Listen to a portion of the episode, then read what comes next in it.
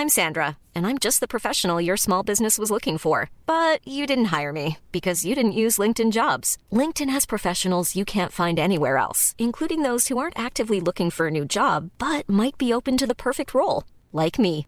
In a given month, over 70% of LinkedIn users don't visit other leading job sites. So if you're not looking on LinkedIn, you'll miss out on great candidates like Sandra. Start hiring professionals like a professional. Post your free job on linkedin.com/people today. Eu sou Mário Persona e essas são as respostas que eu dei aos que me perguntaram sobre a Bíblia. A sua dúvida é se o dia do Senhor vem depois da grande tribulação, porque o apóstolo está exortando a igreja a não ser pega de surpresa naquele dia. Mas ele não está, uh, ele não está exortando para não serem pegos de surpresa. Na verdade, ele está afirmando que não serão pegos de surpresa, como alguém que é visitado pelo ladrão. Simplesmente porque eles não estão mais em trevas, mas são filhos da luz. Veja o contexto todo da passagem que você, uh, da qual você teve dúvidas. Em 1 Tessalonicenses 5, de 2 a 9. Porque vós mesmos sabeis muito bem que o dia do Senhor virá como ladrão de noite. Sim, virá, claro. Pois que quando disserem a paz e segurança, então lhes sobrevirá, sobrevirá a eles, eles, os incrédulos, repentina destruição, como as dores de parto aquela que está grávida, e de modo nenhum escaparão. Quem? Os incrédulos. Mas vós, irmãos, já não estáis em trevas, para que aquele dia vos surpreenda como um ladrão porque todos vós sois filhos da luz e filhos do dia. Nós não somos da noite nem das trevas. Não durmamos, pois, como os demais, mas vigiemos, sejamos sóbrios, porque os que dormem, dormem de noite, e os que se embebedam, embebedam-se de noite. Mas nós que somos do dia, sejamos sóbrios, vestindo-nos da couraça da fé, do amor e tendo por capacete a esperança da salvação, porque Deus não nos destinou para a ira mas para a aquisição da salvação por nosso Senhor Jesus Cristo. A primeira parte da passagem está se referindo ao mundo, aos incrédulos. Para os incrédulos, o dia do Senhor virá como ladrão de noite mesmo, surpreendendo-os no momento em que terão maior confiança em si mesmos. As dores de parto formam uma, uma interessante analogia, não é? A, a mulher ela é surpreendida pelo princípio das dores. E aí estas vão aumentando cada vez mais, ficando mais e mais fortes, a intervalos cada vez menores, e é assim que o mundo sofrerá com os juízos crescentes e a intervalos cada vez menores. De modo nenhum eles escaparão. Depois de falar dos incrédulos, o texto traz a conjunção mas, que faz toda a diferença.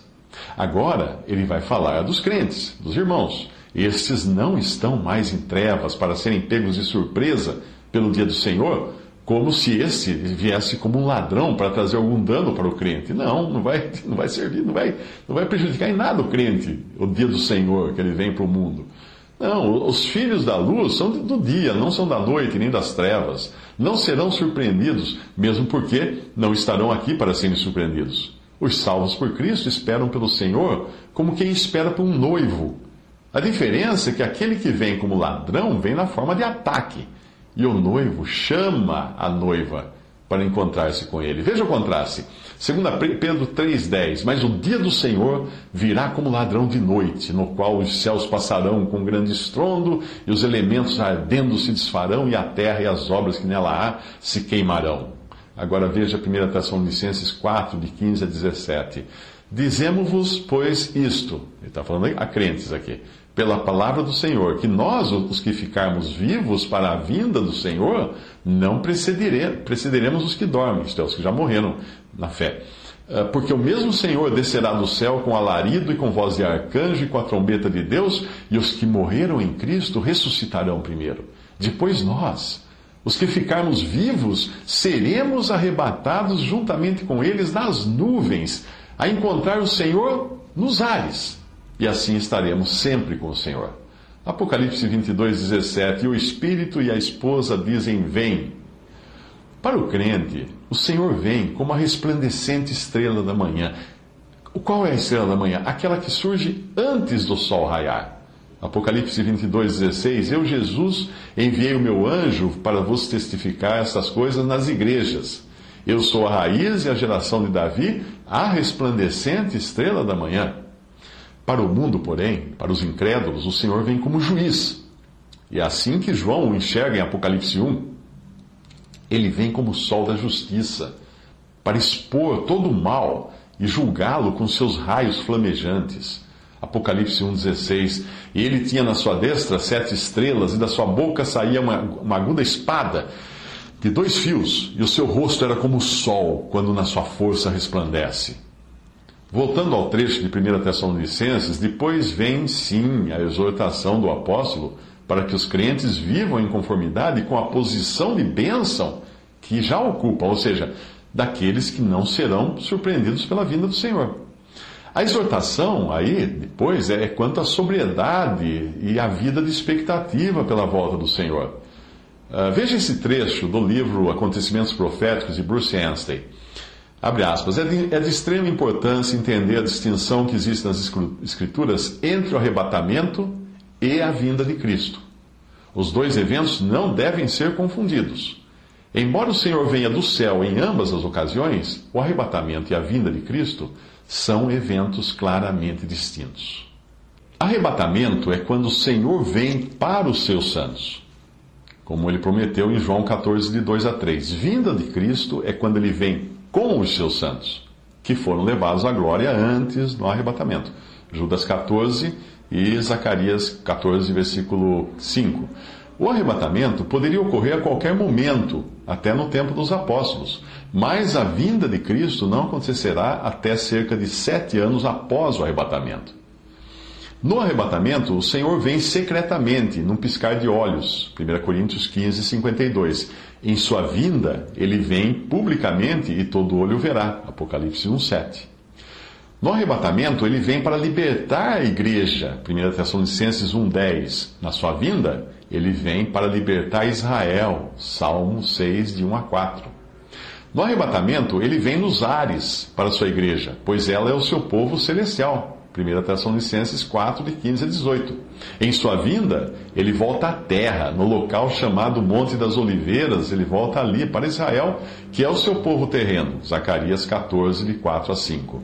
No arrebatamento, é o próprio Senhor quem reúne os seus santos. 1 Tessalonicenses 4, de 15 a 18 e 2 Tessalonicenses 2, versículo 1. Mas na sua vinda, ele envia os seus anjos para reunir os eleitos de Israel. Mateus 24, 30 ao 31. No arrebatamento, ele leva os crentes para fora desse mundo, deixando para trás os ímpios.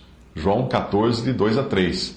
Em sua vinda, os ímpios são tirados do mundo para julgamento. E os crentes, aqueles que tiverem se convertido por meio do evangelho do reino que será pregado durante a tribulação, estes serão deixados para desfrutar de bênçãos na terra Mateus 13, 41 a 43, Mateus 25, 41. No arrebatamento, ele vem para libertar os seus santos, que é a igreja. Libertar os seus santos da ira vindoura, 1 Tessalonicenses 1,10. Em sua vinda, ele vem para derramar sua ira, Apocalipse 19, 15. No arrebatamento, ele vem como noivo para receber sua noiva, a igreja, Mateus 25, 6 e 10. Em sua vinda, ele vem como filho do homem, em juízo sobre aqueles que o rejeitaram. Mateus 24, 27 e 28. No arrebatamento, ele vem como estrela da manhã, que desponta pouco antes de raiar o dia. Apocalipse 22, 16. Em sua vinda, ele vem como o sol de justiça, que é o próprio raiar do dia. Malaquias 4, 2. No arrebatamento, ele vem sem quaisquer sinais, pois o cristão anda por fé e não por vista. 2 Coríntios 5, 7. Já a sua vinda será cercada de sinais, pois os judeus pedem sinais. Lucas 21, 11 e do versículos 25 ao 27 e 1 Coríntios 1, 22. Nas Escrituras, nunca é feita referência ao arrebatamento como um ladrão de noite, mas em sua vinda, ele é comparado ao ladrão de noite. Você pode ver isso em 1 Tessalonicenses 5, 2 2 Pedro 3,10, Mateus 24, 43, Apocalipse 16, 15 e Apocalipse 3, versículo 3. Nós temos a sua vinda para o que era seu, que é a primeira vinda, em João 1, versículos 10 e 11, Hebreus 10, versículo 7. Temos a sua vinda pelos que lhe pertencem, arrebatamento, João 14, de 2 a 3, 1 Tessalonicenses 4, de 15 a 18, e temos a sua vinda com os que lhe pertencem, que é a vinda de Cristo em Judas, versículo 14. Até aí, texto de Bruce Anstey, do livro Acontecimentos Proféticos.